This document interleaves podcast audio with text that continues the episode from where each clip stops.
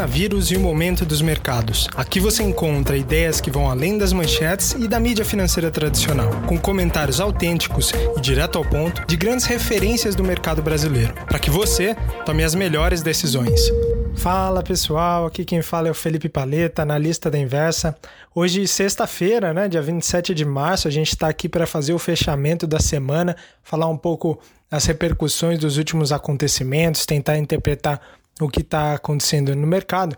Hoje, Bovespa, nosso principal índice acionário, fechou em baixa de 5,5%, o dólar subiu aí próximo de 2%, 1,8%, fechou acima de R$ reais por dólar. Foi um dia de fato de estresse, grande parte porque hoje, sexta-feira, a gente tem visto nas últimas duas semanas que as segundas-feiras, dado o noticiário, o desenvolvimento das notícias que impactam diretamente os mercados nos finais de semana, muita gente preferindo não estar posicionado, especialmente quem faz posições mais táticas, né, de curto prazo, optando por sair do mercado na sexta-feira a gente viu acontecer isso no começo dessa semana, apesar do Ibovespa na semana como um todo ter subido aí próximo de 10% e o câmbio ter negociado próximo da estabilidade ao longo da semana, o que a gente viu um grande estresse na segunda-feira e que foi em seguida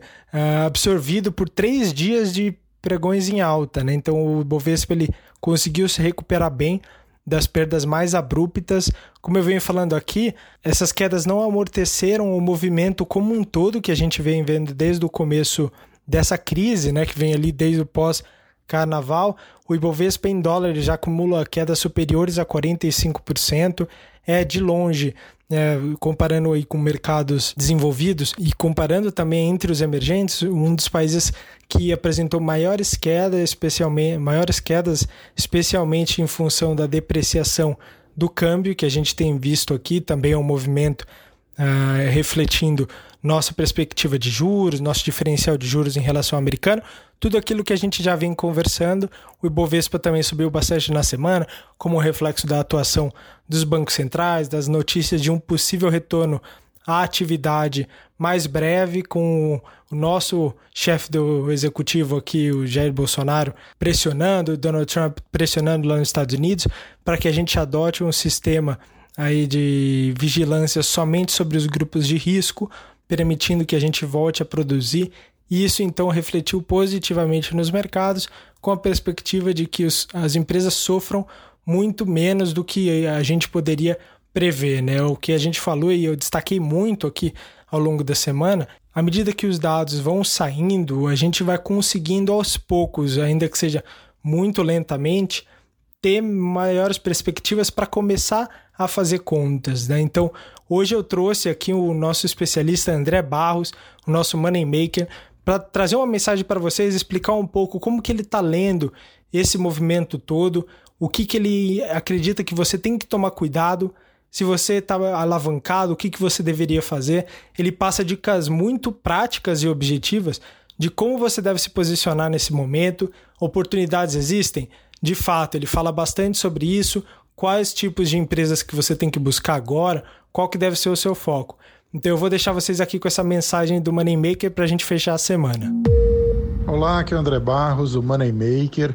Uh, nesse áudio aqui eu vou comentar um pouquinho sobre o momento que a gente está com a, toda essa crise né, da, do coronavírus, essa pandemia que já aterrissou no Brasil e aí a gente começa nesse momento a ver os números subirem, né, a famosa uh, ascensão exponencial né, que, que todos os, os mercados, todos os países né, experimentaram, cuja curva, né, o grande desafio é que a gente suavize essa curva. Acho que esse é o tema do momento, né?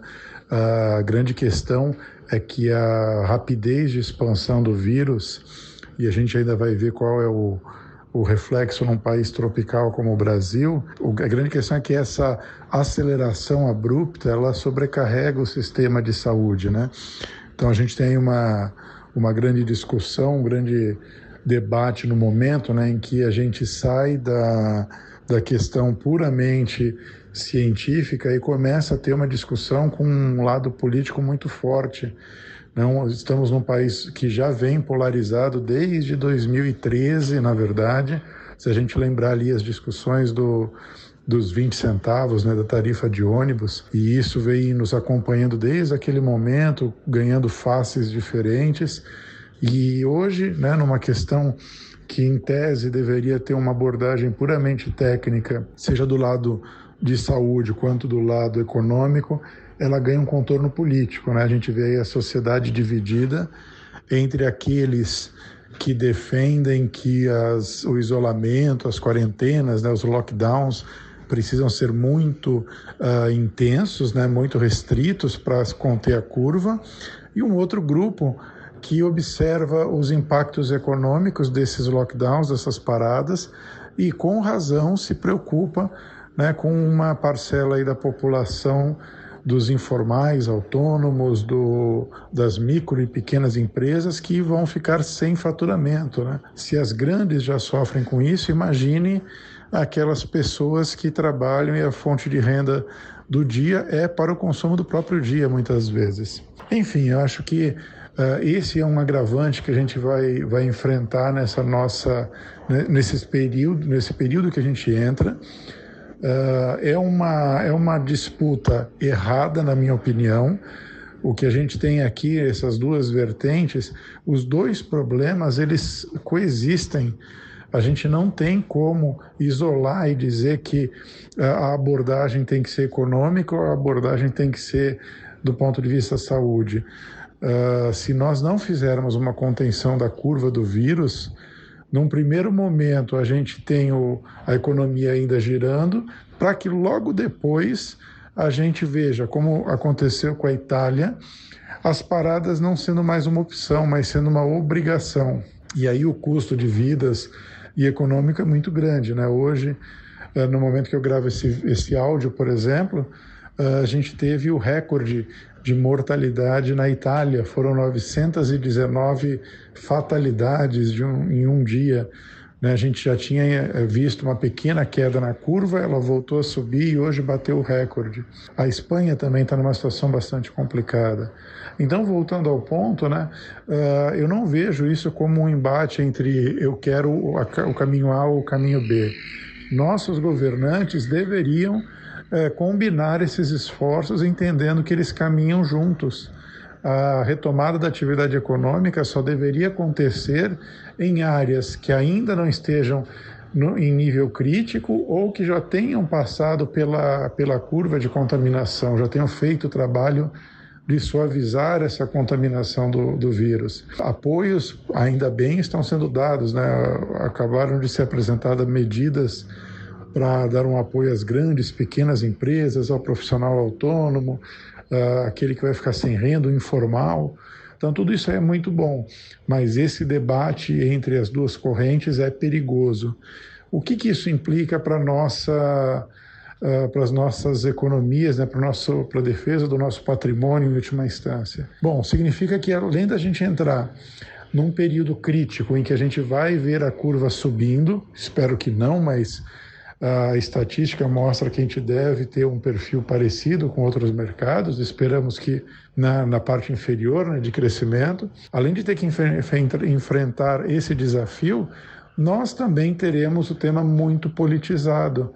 Teremos muito desgaste, teremos, já temos né, as reformas praticamente fora do horizonte, né, já temos uma questão muito é, importante em relação à permanência de, do ministro Paulo Guedes. Será que ele continua? Será que não? Né? Existe aí uma, uma tensão nesse lado que parece que o mercado, de uma certa maneira, até já digeriu uma possível saída dele. Né? O cenário que a gente vive agora é totalmente diferente daquele, daquele, uh, daquela proposta que Paulo Guedes defendia. Então, do nosso ponto de vista, nós vamos ter sim ainda dias tensos no mercado a gente vai estar convivendo com esses dois fatores, né? Curva brasileira subindo, casos tornando-se cada vez mais midiáticos e a questão política entre abre ou não, abre ou fecha os lockdowns e os lados opostos usando, mesmo que não de maneira direta, a, a evolução dos casos para provar uma tese ou outra. Né? Isso, infelizmente, é, um,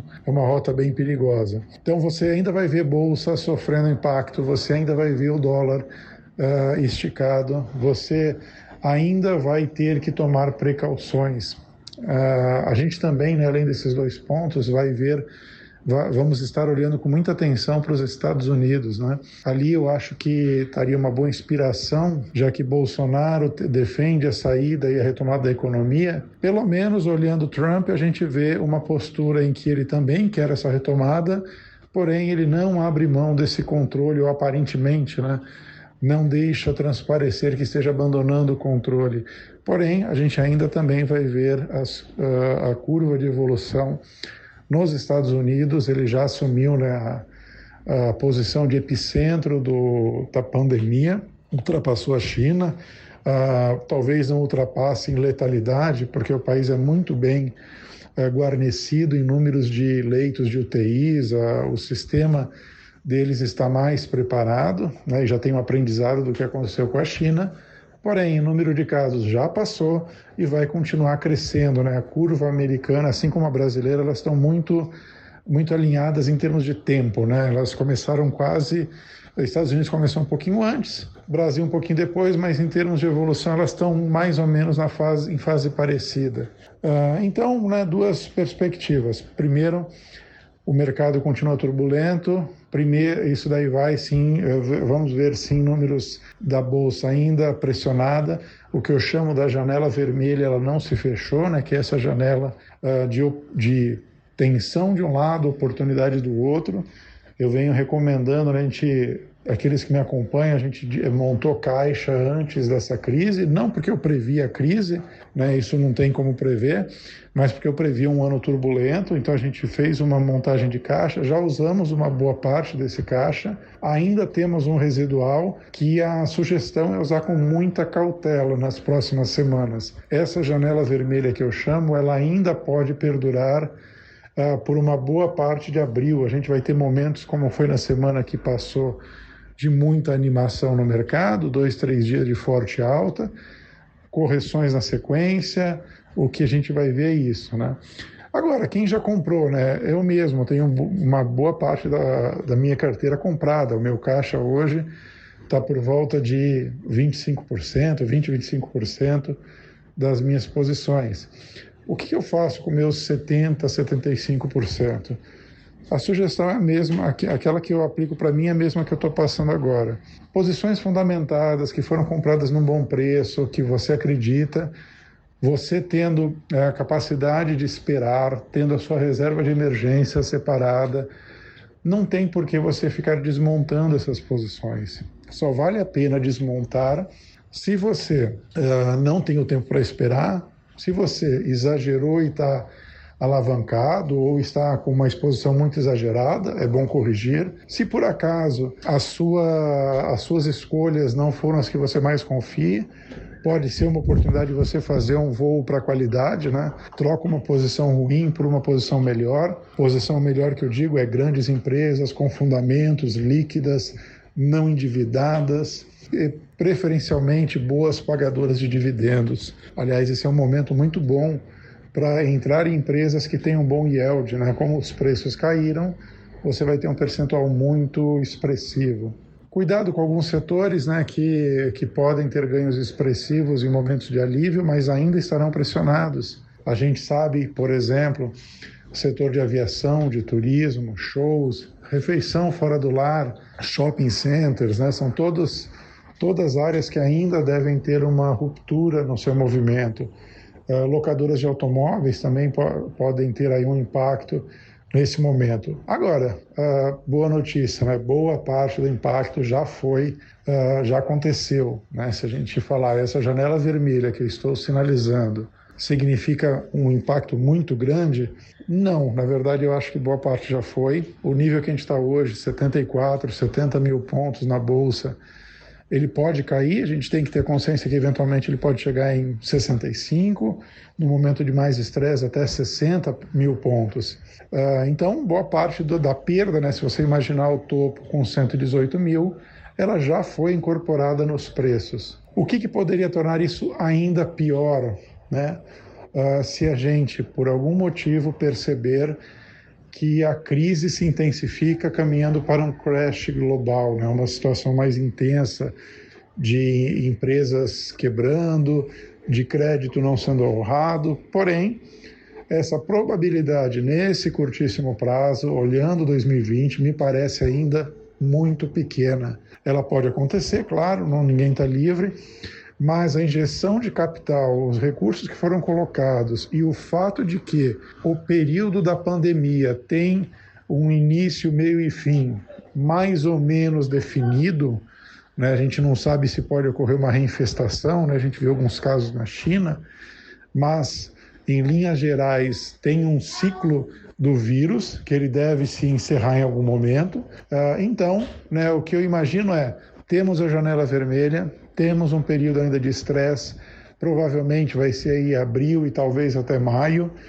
Depois começamos a ver notícias mais positivas, a curva reduzindo no Brasil, nos Estados Unidos. Quem sabe esse remédio que comentaram, a cloroquina, se mostra não uma hipótese, mas sim algo comprovado. E aí a gente poderia ver um momento de otimismo que os mercados, com toda essa liquidez, o alívio de estar saindo da epidemia e a sair da repressão de consumo, que é você viver uma quarentena, poderíamos ter alguns meses de boa, uh, de bom crescimento, para lá na frente voltarmos a acertar as contas com toda essa liquidez que foi colocada nos mercados.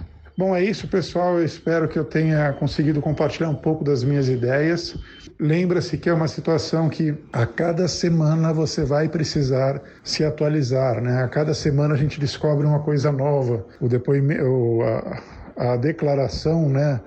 do Bolsonaro na televisão na quarta-feira foi algo imprevisível e gerou todo um movimento de estresse político nada impede que outros fatores surpresas venham nos visitar nos próximos dias. Então, eh, não baixe a guarda, mantenha a caixa, diversificação, eh, reserva de emergência, escolha bem suas posições, não faça movimentos na empolgação de curtos momentos de otimismo da bolsa, ok? É isso aí, pessoal, vamos juntos. Bom, é isso aí, pessoal. Vocês ficaram aqui com a mensagem do André Barros, o nosso Moneymaker. Eu espero que todos tenham um ótimo final de semana. Mantenham-se vigilantes em relação à questão de saúde, lavem bem as mãos, mantenha-se sempre precavido nessa situação. A gente vai estar aqui nas próximas semanas, tem muito mais gente para a gente trazer aqui para comentar. É legal que você se mantenha conectado aqui para saber tudo o que está acontecendo, interpretar melhor e conseguir tomar melhores decisões. Esse é o nosso objetivo aqui. Também nas próximas semanas, se você quiser conhecer melhor a estratégia do André Barros, do Moneymaker, eu posso enviar uma mensagem para você conhecer melhor a estratégia, a estratégia dele, também como eu tenho feito com os outros estrategistas que têm vi vindo aqui e que vêm dando as suas contribuições. Então eu espero que você tenha um ótimo final de semana. A gente se vê na segunda-feira.